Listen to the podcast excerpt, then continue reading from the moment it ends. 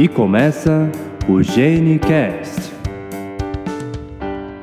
Olá, queridos ouvintes do GeneCast, seu podcast para falar sobre genética, seu podcast para falar sobre saúde. Aqui quem está falando é Rodrigo Foque, geneticista de São Paulo. Aqui quem está falando é Mariana, acadêmica do segundo ano de medicina. Estou falando de Santos. Aqui quem está falando é Carolina Fischinger Moura de Souza, sou médica geneticista, presidente da Sociedade Brasileira de genética médica e uh, vinculado ao serviço de genética do Hospital de Clínica de Porto Alegre. Muito bem, hoje nós estamos aqui com uma convidada muito especial, que é a doutora Carolina. Eu quero agradecer, Carol, por você ter disponibilizado esse tempinho para conversar um pouco com a gente, exatamente para a gente abordar um tema muito interessante que é sobre doenças raras.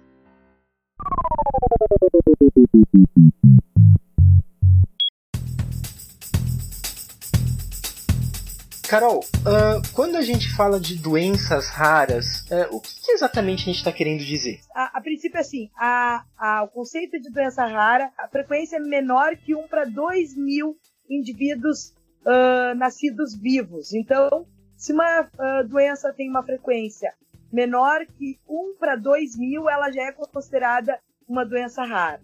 Certo. Quando a gente pensa nas doenças raras, ah, por que, que é importante a gente abordar ela num cast que a gente fala sobre doenças genéticas, né? Ah, a maior parte das, das doenças raras elas são doenças genéticas, não é isso? Exatamente. Da, das doenças raras, 80% delas são de causa especificamente genéticas.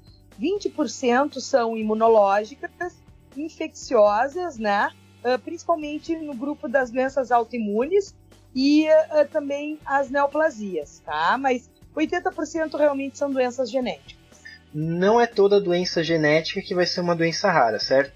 Exatamente. Por exemplo, se você conhece um indivíduo com síndrome de Down, por exemplo, ou outra síndrome conhecida como a síndrome do X frágil, a gente vai ter a frequência uh, especificamente da síndrome de Down de 1 para 800 nascidos vivos. Isso não é considerado, a, a síndrome de Down não é considerada uma doença rara, visto que a frequência dela é maior do que 1 para 2 mil.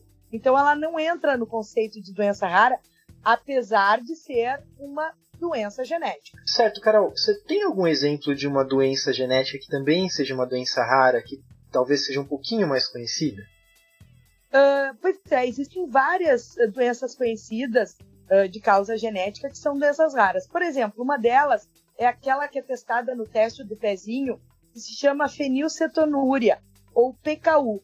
A, a, a, a fenilcetonúria é uma doença que é testada a nível de sistema público, ela é rara. Por quê? Porque essa frequência na população é em torno de 1 para 12 mil a 1 para 15 mil nascidos vivos. Mas veja bem, mesmo ela sendo uma doença genética rara, ela tem um impacto grande a nível de saúde pública, porque é uma doença genética rara em que o tratamento precoce é extremamente importante para a mudança da história natural. O indivíduo que faz o diagnóstico precocemente e é tratado com uma dieta especial, ele não vai desenvolver retardo mental. Então, esse é um dos exemplos de uma doença rara que tem um impacto de saúde pública. Outra doença rara também é a fibrose cística, que é uma doença que afeta o funcionamento dos pulmões, leva a infecções de repetição, acúmulo de muco nas vias aéreas e ela é considerada rara. Sua frequência também é em torno de 1 para, uh, dependendo da população, de 7 a 15 mil, rara, mas com um impacto bastante significativo a nível de saúde pública. Legal, Carol. E assim, quando a gente pensa nessa questão de, de doenças raras, elas recebem exatamente esse nome de raras porque, bom, nem você falou, elas têm uma incidência baixa, né? Então elas é, são menos comuns de, de, de, a gente encontrar né, alguém com essa doença. E isso também dificulta o diagnóstico, não é? Exatamente. Por serem doenças raras, muitas vezes elas são negligenciadas. Há um termo também que se utiliza para doença rara que a gente pode chamar de doença órfã. Quando a gente está falando de doença órfã, a gente está falando de uma doença sem pai sem mãe. Mais ou menos isso, né? O uh, que, que acontece? Nas faculdades de medicina, uh, os estudantes são pouco preparados dentro da formação e da sua educação a respeito de doenças genéticas de uma forma geral. Que se aprende hoje em genética nas faculdades de medicina acaba se detendo muito uh, na questão da, da cor dos olhos, na cor da pele, que nem são especificamente doenças genéticas. Se aprende muito sobre o azão e o azinho e se fala muito pouco de doenças genéticas. E quando se fala de doenças genéticas, se fala das comuns, não se fala das raras. Por quê?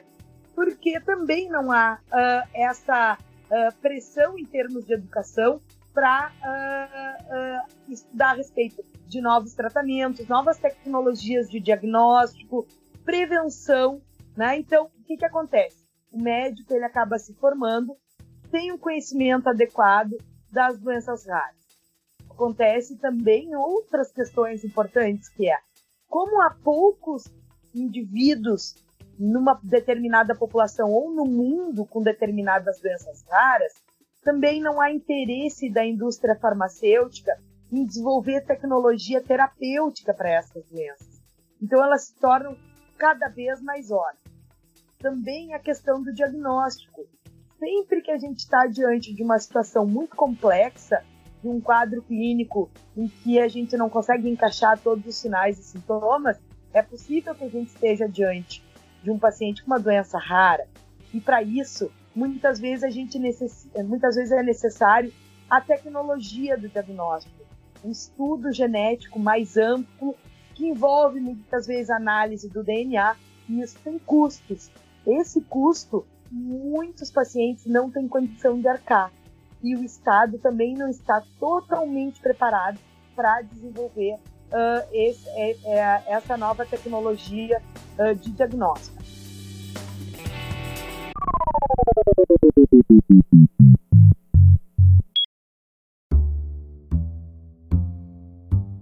Quando a gente pensa no perfil das doenças raras no Brasil, existe algum estudo sobre uh, o que, que, quem são esses pacientes com doenças raras aqui no nosso país, onde eles estão, uh, alguma coisa assim de dado epidemiológico sobre, sobre o Brasil a respeito de doenças raras?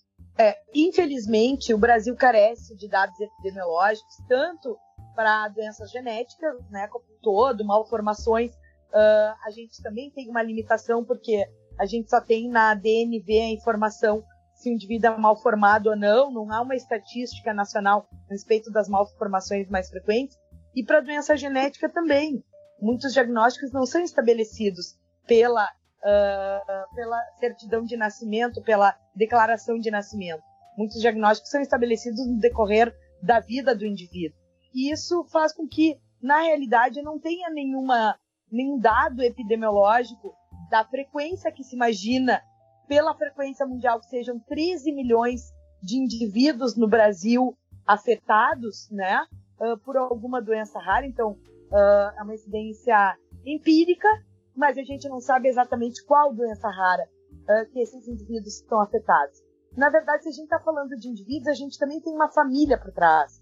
Então, tem toda a questão genética, familiar que está envolvida uh, né, nesse dado epidemiológico que a gente desconhece. Então, é, realmente, a gente não tem todos esses dados no Brasil do ponto de vista epidemiológico. É interessante algumas coisas, por exemplo, quando você fala, né, empiricamente, a gente pensa em 13 milhões de indivíduos Uh, afetados com doenças raras, né? Uh, primeiro conceito que a gente falou é que doença rara é uma doença que ela é pouco comum. Mas se a gente for ver é, de forma somatória, né, então se a gente pegar todos esses indivíduos, apesar de determinada doença é, não ser comum, se a gente for olhar para o grupo como um todo, é um número expressivo, 13 milhões de brasileiros portadores de uma doença rara, né? De fato, Rodrigo, esse é realmente um paradoxo. A doença rara, na realidade, juntando uh, individualmente, então, elas são raras, mas se juntarmos todas as doenças raras, a gente tem uma frequência muito elevada. Considerando que nós conhecemos em torno de 5 mil a 8 mil doenças genéticas e que a grande maioria delas são raras, então a gente realmente tem uma frequência em seu conjunto bastante aumentada. Outra coisa interessante, Carol, uh, é exatamente essa questão de. Bom, a gente sabe, isso é uma máxima quando a gente pensa na, na, medicina, quando a gente pensa na saúde de forma geral, que a gente só faz diagnóstico quando a gente pensa no diagnóstico, né? E para pensar no diagnóstico, realmente, a gente precisa ter é, tido algum contato com aquele diagnóstico, ou pelo menos ter é, um, um, conhecimento de, bom, por que caminho eu tenho que trilhar para chegar nesse diagnóstico estava falando da questão das faculdades, que existe uma falha de, de, de preparo para reconhecimento de doenças raras, exatamente porque é, o grande foco das faculdades acaba sendo na formação do médico generalista, na maioria das vezes, aquele que vai encontrar com mais frequência aquelas doenças que são mais comuns, né? E, e essa complementação da formação voltado para esse grupo de doenças raras, principalmente o, o eixo genético de doenças raras, é algo que a residência médica a especialização ela, ela traz posteriormente. Quando a gente pensa na, na residência em genética médica, é exatamente esse um, o, o, foco né, da, da residência, é ensinar algumas dessas doenças genéticas e ensinar o caminho por qual a gente é, investigar e pesquisar os possíveis diagnósticos. Exatamente. Então, os pacientes, na realidade, experimentam uma saga, né? Aí eu sempre chamo saga do diagnóstico muitos casos, às vezes, são submetidos a diagnósticos errôneos, são tratados muitas vezes para doenças comuns, sem uma resposta terapêutica adequada. Então, lá no final da linha, se descobre que o paciente tem uma doença genética, que o tratamento estava errado, o paciente passou por inúmeros profissionais que não souberam reconhecer, que não tiveram a perspicácia da hipótese diagnóstica de ser uma condição genética, de ser uma condição rara, e acabam tendo sua saúde extremamente prejudicada em função desse desconhecimento. A gente imagina, né, que a Sociedade Brasileira de Genética Médica possa uh, auxiliar no treinamento do reconhecimento dos quadros sugestivos de uma doença rara. Nós fizemos algumas aulas junto ao CFM, ao Conselho Federal de Medicina, que podem auxiliar a médicos generalistas na atenção básica no reconhecimento de determinados quadros, quadros clínicos, para que o paciente não tenha que vivenciar esse drama e essa saga de muitos anos, normalmente até chegar num diagnóstico definitivo, que muitas vezes pode ser uh, determinante na condição adequada do tratamento, porque uh, a, a ideia de doença genética que não tenha tratamento está caindo cada vez mais uh, em desuso em função de que para muitas doenças genéticas hoje há terapias tanto específicas, muitas vezes medicamentosas, e outras tratamentos que são dietéticos, uso de determinadas vitaminas, mesmo manejo geral que pode melhorar muito a qualidade de vida do, do paciente. Bom, eu como estudante de medicina, eu sinto que a genética médica ela é muito negligenciada, tanto pela instituição de ensino quanto pelos alunos. Eu acho que isso leva a uma falha, assim, da formação desses profissionais no futuro. É, o que uh, uh, é obviamente na faculdade de medicina sempre vai se optar por uh, uma, um conteúdo mais generalista, né? mas não há dúvida que com a nova tecnologia, o crescimento da genética médica como especialidade, uh, seria importante que as faculdades uh, tivessem uma revisão curricular no sentido de passar um pouco dos conceitos básicos de genética, talvez no início da faculdade, e trazer os conceitos de genética médica e os conceitos de doenças raras na prática clínica com uh, conhecimento, reconhecimento dos pacientes, acompanhamento ambulatorial, acompanhamento assistencial de pacientes internados no hospital, para que o estudante tenha uma, uma vivência um pouco mais próxima desses fenótipos. Obviamente, nós sabemos que é impossível que o, uh, o estudante tenha proximidade com a enormidade de diagnósticos e de condições genéticas, mas que pelo menos tenha alguns casos emblemáticos que fiquem marcados na sua vida uh, acadêmica uh, em relação à possibilidade de, de investigação e mesmo de tratamento. Então, acho que alguns currículos na faculdade de medicina realmente devem ser revistos, trazendo um pouquinho mais esses conceitos de uh, doenças raras. para qualquer médico que esteja escutando, qualquer estudante de medicina que esteja escutando, no site da, da SBGM, então é www.sbgm.org.br, existe acesso a essas aulas da Sociedade de Genética que foram feitas em conjunto com o CFM, o Conselho Federal de Medicina, a respeito da, da, da genética, um pouquinho de, de, se atu, uma atualização em genética, quando pensar um pouquinho em algumas questões genéticas, voltado exatamente para o público de médicos, principalmente eu acho que os médicos generalistas. É importante essa questão, Rodrigo, também, uh, em função de que essas aulas foram construídas pensando nos grandes grupos, né, dos eixos uh, da política de atenção, uh, política na nacional de atenção às doenças raras, que é uma portaria chamada Portaria 199 de 2014, em que determinava os três grandes eixos de atenção às doenças raras, sendo que o eixo 1 uh, seria a deficiência intelectual, o eixo 2 malformações congênitas, né?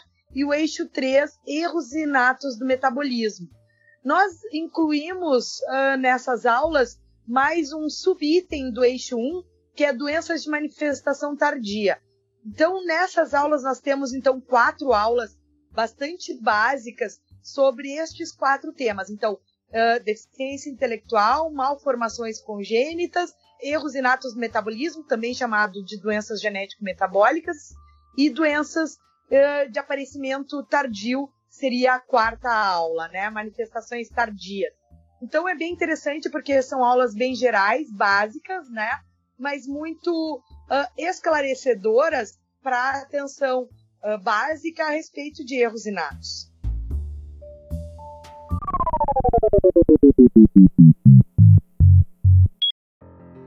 Agora que você tocou nessa questão da política das doenças raras, ah, bom, apesar de nós não termos né, esses dados epidemiológicos que a gente comentou, é interessante da gente ver que a gente tem uma, uma política voltada exatamente para a gente poder é, investigar, poder tratar, poder, poder dar assistência a esses pacientes com doenças raras, né?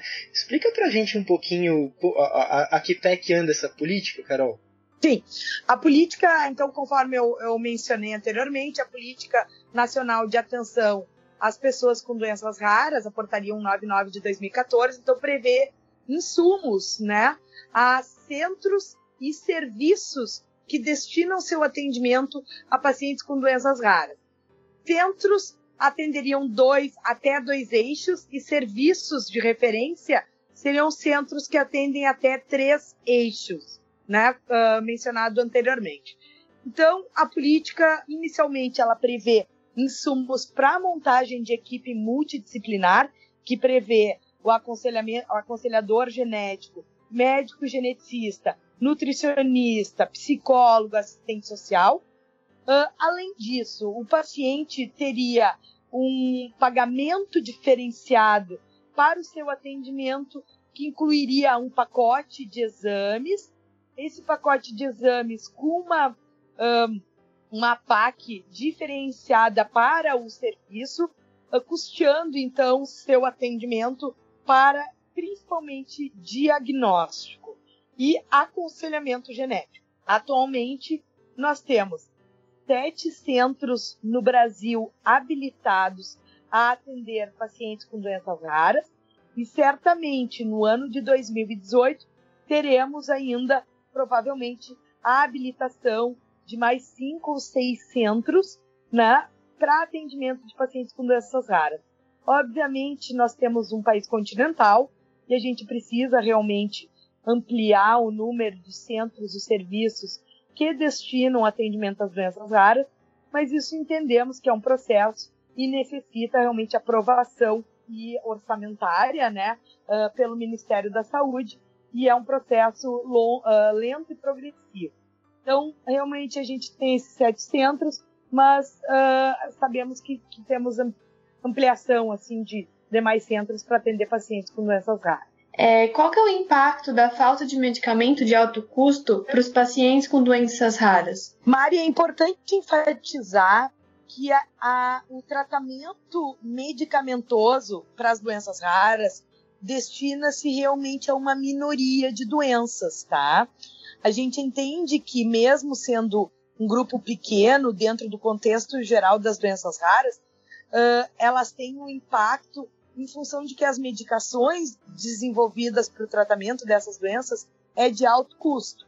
Mas a grande maioria das doenças raras, o tratamento não é medicamentoso. Normalmente, o tratamento uh, envolve cuidados gerais do paciente, que são muito importantes, inclusive pensando na questão da prevenção né, de determinadas síndromes e condições genéticas raras que podem ser uh, prevenidas com adequado uh, acompanhamento pré-natal, aconselhamento genético, entre outros. Em relação especificamente às doenças raras em que o tratamento é medicamentoso, uh, a, o Ministério da Saúde vem desenvolvendo também protocolos clínicos de diretrizes terapêuticas no sentido de definir a real indicação baseada em evidência científica para determinada doença. E a partir daí, esses protocolos determinam o, como, a, como o governo vai incluir esses medicamentos dentro da lista do SUS para que os pacientes não precisem judicializar a sua saúde. O que, que significa judicializar?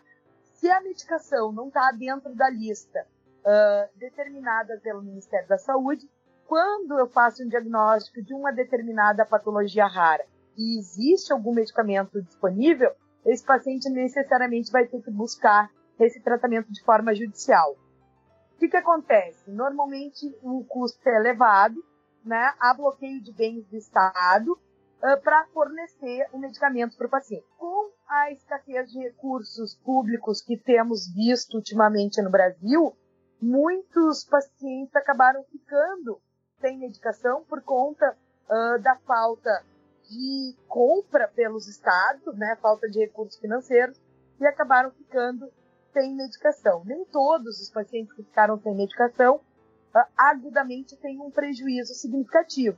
Uh, para algumas doenças, a gente sabe que a falta da medicação pode levar a um prejuízo, mas para a grande maioria deles, a gente sabe que agudamente não há um prejuízo imediato. Se a falta acaba se prolongando, realmente alguns uh, sinais e sintomas clínicos podem se agravar.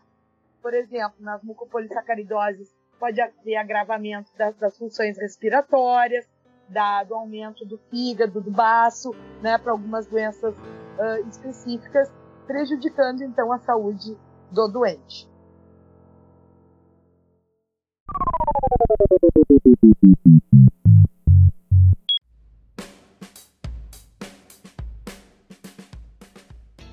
Bom, e a gente decidiu falar sobre doenças raras, primeiro porque é extremamente importante quando a gente está falando sobre é, saúde e genética, mas a gente não pode deixar despercebido um dia muito especial que aconteceu agora em fevereiro, né? Que foi o dia da conscientização das doenças raras. Vocês sabem por que, que é fevereiro, o dia das doenças raras? Uh, algum de vocês sabe porque dia 29 de fevereiro acontece a cada quatro anos e seria um evento raro. Exatamente. Certo? Exatamente. Então, o que, que acontece com a, com a escolha do Dia das Doenças Raras? A escolha está basicamente uh, determinada por causa do dia 29 de fevereiro, que é um dia raro. Uh, ele ocorre só a cada quatro anos. Então, quando não tem 29 de fevereiro, o Dia das Doenças Raras é comemorado dia 28 de fevereiro. Então há uma mobilização uh, nacional de uns 3, 4 anos uh, para cá no Brasil. Uh, tem sido feito também algumas mobilizações envolvendo ações em diversos estados do Brasil, chamando atenção para as doenças raras, porque até pouco tempo ninguém conhecia, ninguém ouvia falar. E de uns 4, 5 anos para cá, a gente tem ouvido um pouquinho mais em função dessas mobilizações. Bom, eu vi que o Congresso Nacional ele até se iluminou em prol dessa, dessa causa, né? Para conscientizar as pessoas sobre essas doenças, assim como teve um evento no Vaticano falando sobre essas doenças, que eu acho super importante a população se conscientizar que existem essas doenças, porque às vezes as pessoas não têm nem noção que o seu filho pode ter um tipo de doença. Além disso, aconteceu no dia 4, em alusão ao dia 28, a quarta caminhada Minha Vida Não Tem Preço, no Rio de Janeiro e em Belo Horizonte. E essa caminhada é tradicional em mais de 65 países. Exato. Uh, nesse, na semana que passou, então, realmente a gente teve uma enormidade de eventos uh, de, em diferentes estados do Brasil. A caminhada que ocorre pela mobilização uh, e chamamento pelas doenças raras organizada pelas famílias e pelas associações de pacientes, que é extremamente importante, né, que se una junto com os profissionais da saúde na divulgação das doenças raras, na promoção de eventos como esse, né, e realmente uh, uh, o, que, que, o que, que vem acontecendo com o passar do tempo? A doença rara está saindo do anonimato. E o fato de sair do anonimato chama atenção para as entidades governamentais na necessidade de implantação de uma política de atenção, né, uh, e mais específica destinada às doenças raras. A gente sabe que no Brasil tem uma política, mas ela deve amadurecer muito ainda. É uma política que ainda caminha uh, a passos bastante lentos, né, diante do que vem acontecendo no mundo, mas é importante a gente sempre participar de todas essas mobilizações, porque é o papel do médico, né, de certa forma, apoiar esse tipo de evento e uh, estar sempre junto com as associações e com os pacientes. Senão a doença rara é capaz de voltar para o anonimato. Né? Então eu sou muito a favor de todos esses eventos, né? E uh, bem interessante porque teve uma, uma grande abrangência mesmo esse ano chegando até mesmo no Vaticano.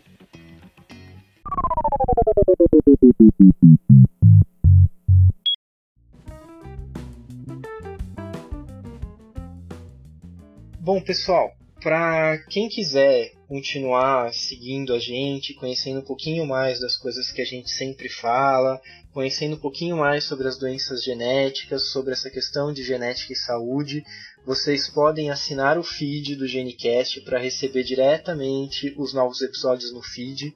Vocês podem nos seguir no Facebook e no Twitter procurando por arroba GeneCastPodcast, no nosso site genecastpodcast.wordpress.com e também nos mandar um e-mail para genecastpodcast.gmail.com.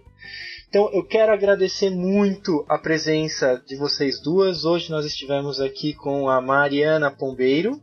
Obrigada, até a próxima, gente. E com a doutora Carolina Fischinger. Muito obrigada, Rodrigo. Obrigada, Rodrigo e Mariana, por vocês estarem aqui divulgando as doenças raras. É extremamente importante. A gente tem que ampliar esse conhecimento na formação médica, na formação multiprofissional, uh, para que no futuro a gente possa falar um pouquinho, uh, um pouquinho mais sobre essas doenças não, uh, não mais uh, tão negligenciadas como tem sido até o momento. muito sucesso!